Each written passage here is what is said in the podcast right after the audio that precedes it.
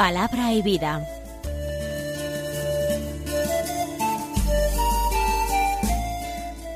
Con el Padre Manuel Horta, desde Sevilla.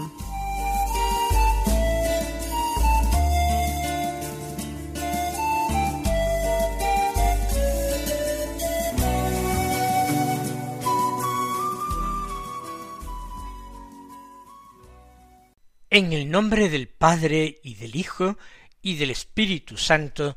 Amén. Alabados sean Jesús y María. Muy buenos días, queridos amigos, oyentes de Radio María y seguidores del programa Palabra y Vida. Hoy es el día del Señor, es el séptimo domingo del tiempo ordinario. No todos los años se vive un séptimo domingo del tiempo ordinario. A veces la cuaresma comienza mucho antes. El comienzo de la cuaresma se fija en función de qué día cae la Pascua, la Pascua de resurrección. En otros casos, después del sexto domingo del tiempo ordinario, empieza ya la cuaresma. Nosotros, este año, que tenemos una Semana Santa más bien tardía, no comenzamos la cuaresma hasta después del octavo domingo del tiempo ordinario. De modo que seguimos viviendo este tiempo que, como tantas veces repito, es uno en el que la liturgia nos muestra el misterio de Cristo en su totalidad sin destacar ningún aspecto concreto de él como es el caso en los llamados tiempos litúrgicos fuertes. La primera lectura de la palabra de Dios, que se toma en la liturgia de la misa de hoy, es del primer libro de Samuel, del capítulo 26, los versículos 2, 7 al 9, 12, 13, 22 y 23. Dicen así, en aquellos días Saúl emprendió la bajada al desierto de Zif, llevando tres mil hombres escogidos de Israel para buscar a David allí. David y Abisai llegaron de noche junto a la tropa. Saúl dormía acostado en el cercado con la lanza hincada en tierra a la cabecera. Abner y la tropa dormían en torno a él. Abisaí dijo a David, Dios pone hoy al enemigo en tu mano, déjame que lo clave de un golpe con la lanza en la tierra. No tendré que repetir. David respondió, no acabes con él, pues ¿quién ha extendido su mano contra el ungido del Señor y ha quedado impune? David cogió la lanza y el jarro de agua de la cabecera de Saúl y se marcharon. Nadie los vio, ni se dio cuenta, ni se despertó. Todos dormían, porque el Señor había hecho caer sobre ellos un sueño profundo. David cruzó al otro lado y se puso en pie sobre la cima de la montaña, lejos, manteniendo una gran distancia entre ellos, y gritó Aquí está la lanza del rey, venga por ella uno de sus servidores, y que el Señor pague a cada uno según su justicia y su fidelidad. Él te ha entregado hoy en mi poder, pero yo no he querido extender mi mano contra el ungido del Señor. Nosotros hemos leído muy reciente del primer libro de los reyes y conocemos ya algunos episodios que ponen de manifiesto esto, que David en varias ocasiones tuvo en sus manos la vida del rey Saúl, que lo perseguía a muerte. Recuerden que no hace demasiado leíamos ese episodio en el que él entraba en una cueva a refugiarse y allí entró después el rey Saúl para hacer sus necesidades, y él sin que se diera cuenta le cortó la orla del manto, y cuando ya se había alejado, salió y le dijo algo parecido a Saúl. Aquí es el sueño. acostado. Y lo que se toma no es la orla de su manto, sino que se toma su lanza y el jarro de agua que tenía a la cabecera. En ambos casos lo que se destaca es pues ese respeto que tiene David por el rey, por el ungido del Señor.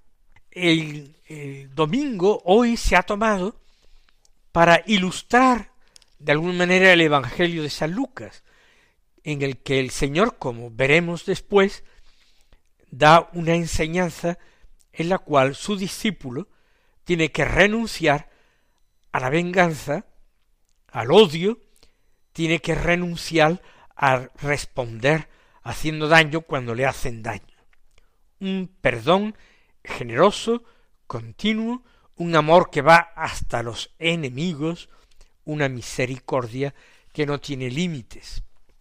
Pero de esto ya hablaremos cuando escuchemos el Santo Evangelio. Yo quiero poner de relieve en la primera lectura un aspecto que no va a ser ilustrado por el Evangelio. David respeta a Saúl no porque es el rey y detenta el poder político, sino porque es el elegido de Dios, porque es ungido de Dios. Recuerden que la palabra ungido en hebreo es Mesías.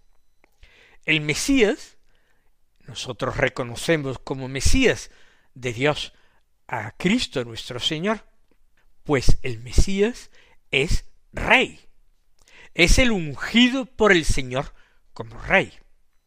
Y efectivamente, Jesús fue ungido por Dios con un óleo espiritual como rey y no sólo de su pueblo Israel, sino rey del universo. Pues bien, él respeta extraordinariamente al ungido de Dios, aunque ese ungido lo persiguiera a muerte, aunque ese ungido no fuera ejemplar, sino que se dejara llevar también por sus eh, estados de ánimo, por sus opiniones, por su odio hacia David. Hoy los reyes no son ungidos, ni mucho menos ungidos de Dios. Esa costumbre se conservó durante siglos en el reino de Francia, pero se extinguió y cayó con la monarquía. Hoy día quienes son ungidos, ungidos con óleo santo, consagrados para una misión en el pueblo de Dios, son los sacerdotes.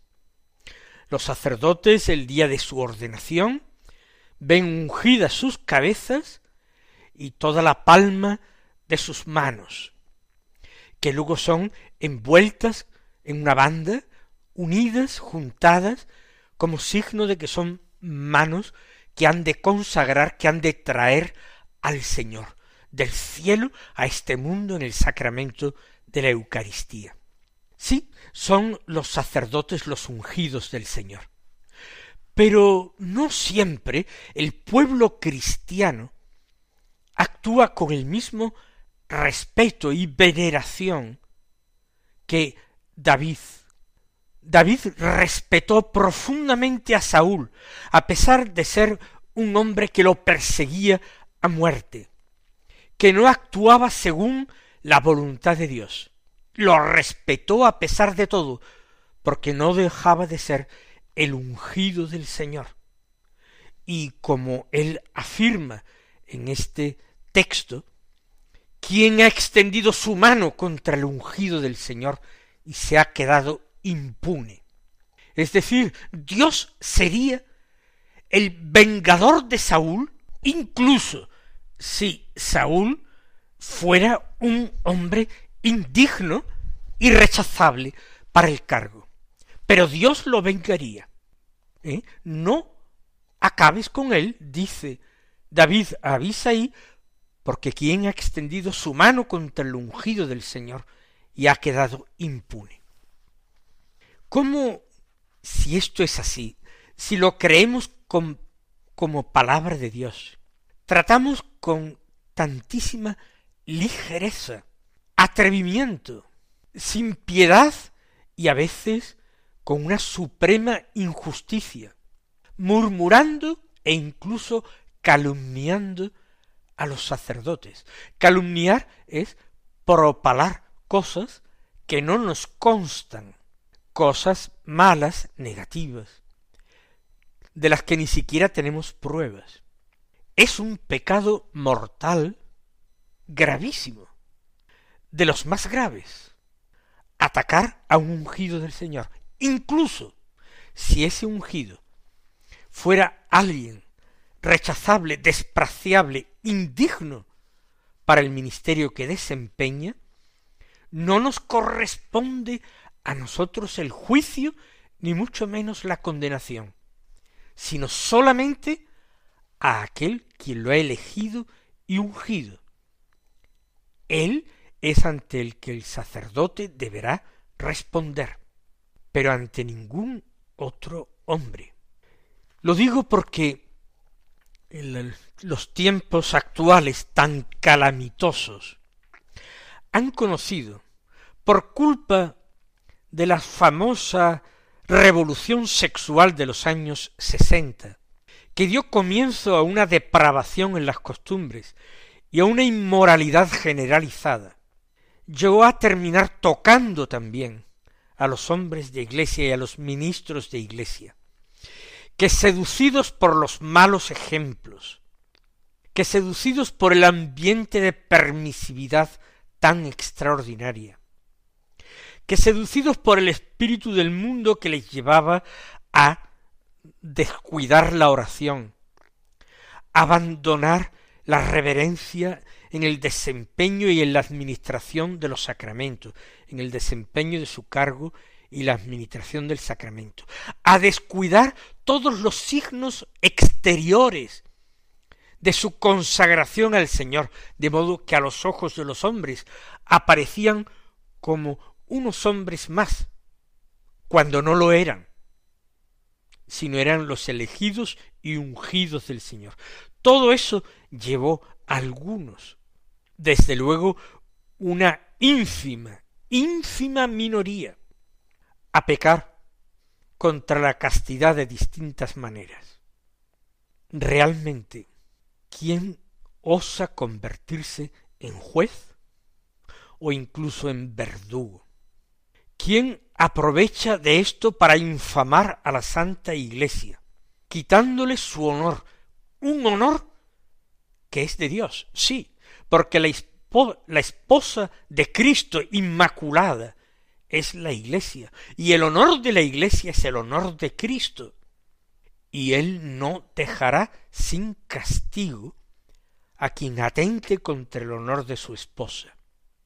Lo digo con temor y temblor, porque realmente a los murmuradores, a los propaladores de eh, noticias escabrosas que han hecho que algunos inocentes se hayan visto arrastrados por el fango.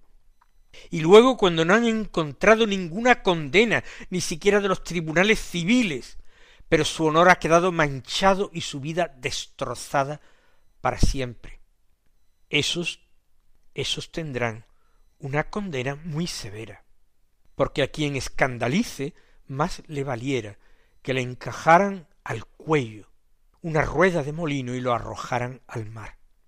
Y el escándalo no puede ser simplemente un pecado de un desliz que haya tenido una persona en un mandamiento contra la pureza. El escándalo es quien agita la suciedad para manchar el honor de las personas y el honor de la esposa de Cristo. Por eso digo con temor y temblor, cuando incluso he presenciado, y cerca de mí y en mi presencia, y leo en la prensa y en la prensa digital a diario, esa ligereza en juzgar y condenar a los ungidos del Señor. Pues vamos nosotros a tomarnos en serio estas advertencias que nos da la palabra de Dios si no tenemos el deber de juzgar ni de imponer condenas. ¿Para qué nos vamos a arriesgar a ejercer esto cuando nuestro Señor en el Evangelio nos dice no juzguéis y no seréis juzgados, no condenéis y no seréis condenados. Vamos nosotros a, a correr un tupido velo de misericordia y de olvido sobre las miserias que hayan podido tener los ungidos del Señor. Vamos a rezar por ellos. Esa sí que es nuestra obligación. Rezar por ellos si es preciso. Hacer sacrificios por ellos y expiar por ellos sus pecados. Porque si Dios los ha elegido, no olviden también que la palabra de Dios nos dice que la elección de Dios es irrevocable, porque Él es un Dios fiel.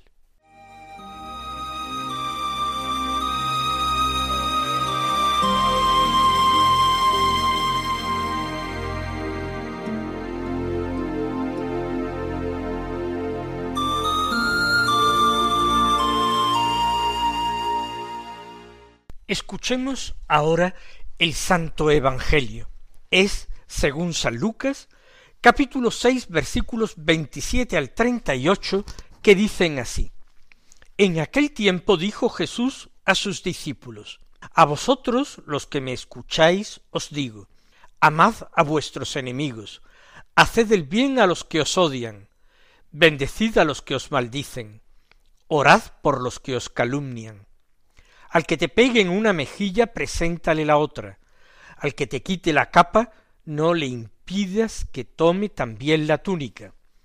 A quien te pide, dale, al que se lleve lo tuyo, no se lo reclames. Tratad a los demás como queréis que ellos os traten. Pues si amáis a los que os aman, ¿qué mérito tenéis? También los pecadores aman a los que los aman. Y si hacéis bien sólo a los que os hacen bien, ¿qué mérito tenéis? También los pecadores hacen lo mismo. Y si prestáis a aquellos de los que esperáis cobrar, ¿qué mérito tenéis? También los pecadores prestan a otros pecadores con intención de cobrárselo. Por el contrario, amad a vuestros enemigos, haced el bien y prestad sin esperar nada, será grande vuestra recompensa, y seréis hijos del Altísimo, porque Él es bueno con los malvados y desagradecidos. Sed misericordiosos como vuestro Padre es misericordioso. No juzguéis y no seréis juzgados, no condenéis y no seréis condenados, perdonad y seréis perdonados, dad y se os dará. Os verterán una medida generosa, colmada, remecida, rebosante, pues con la medida con que midiereis, se os medirá a vosotros. Las enseñanzas de Jesús en este texto de San Lucas que acabamos de escuchar son enseñanzas que tocan el núcleo más central del Evangelio. El Evangelio es buena noticia de salvación para los hombres. Y Jesús precisamente está hablando aquí de la salvación de los hombres y de las condiciones imprescindibles para alcanzar esa salvación. Jesús propone en el Evangelio como modelo de imitación a ningún hombre, sino a Dios directamente por supuesto, a él mismo, que es el Dios encarnado, el Hijo, también al Padre Celestial. Hay que ser perfectos como el Padre del cielo es perfecto, o como dice este texto, hay que ser misericordiosos como nuestro Padre del cielo es misericordioso. Entonces, hay un camino que ya fue marcado por Jesús en las bienaventuranzas, un camino que nos lleva con certeza a la salvación. ¿Cuál es? Actuar como el Padre del Cielo, actuar como Jesús, ser misericordiosos sin condiciones. Jesús empieza por lo más difícil, por los enemigos, por aquellos que nos odian, por aquellos que nos maldicen, por aquellos que nos calumnian, por aquellos que nos golpean, por aquellos que nos roban. Así hablará de amar a los enemigos, a los que nos odian, a los que nos maldicen, a los que nos calumnian, a los que nos peguen en una mejilla, al que nos quitan la capa, que se lleve incluso la túnica. No hay maldad suficientemente grande que nos haga nuestro prójimo, a quien nosotros no debamos de estar dispuestos a dar el perdón por amor a Jesucristo, por amor a su palabra, por imitar a Dios nuestro Padre, que es bueno en toda medida y nos perdona a nosotros, que somos malos y pecadores. Más aún, no sólo ya a los enemigos que se manifiestan con estas actitudes hostiles y dañinas a nosotros. Jesús pide más. A quien te pide, dale. Generosos siempre. A quien te pide, dale. Hace falta discernimiento para dar, por supuesto. No demos nosotros una cuerda al que pretende ahorcarse. No demos una pistola a quien pretende atracar un banco. No demos veneno a quien quiere suicidarse. Nosotros no podemos dar nunca algo que sepamos y presumamos que no va a hacer bien a quien lo recibe. Por tanto, a quien te pide, y tú sensatamente entiendes que eso que te pide es para su bien, para remediar una necesidad que tiene, a ese dale. Y de igual modo al que se lleve lo tuyo con las mismas necesidades perentorias, no se lo reclames. O incluso si eso que te quita no es para bien, pero reclamárselo implicaría un mayor mal todavía. Y a continuación da Jesús la regla de oro. Tratad a los demás como queréis que ellos os traten. Ese es el amor al prójimo, sin condiciones, que Jesús pide. Y dice, haced el bien, sin esperar nada a cambio, y así será grande vuestra recompensa, y seréis hijos del Altísimo, que es bueno con los malvados y desagradecidos. Y añade aquello de no juzguéis y no seréis juzgados. No condenéis y no seréis condenados. Perdonad y seréis perdonados. Dad y se os dará. Mis queridos hermanos, que nos tomemos muy en serio esta enseñanza de la palabra de Dios, porque en ella va en juego nuestra propia salvación. El Señor os bendiga y hasta mañana si Dios quiere.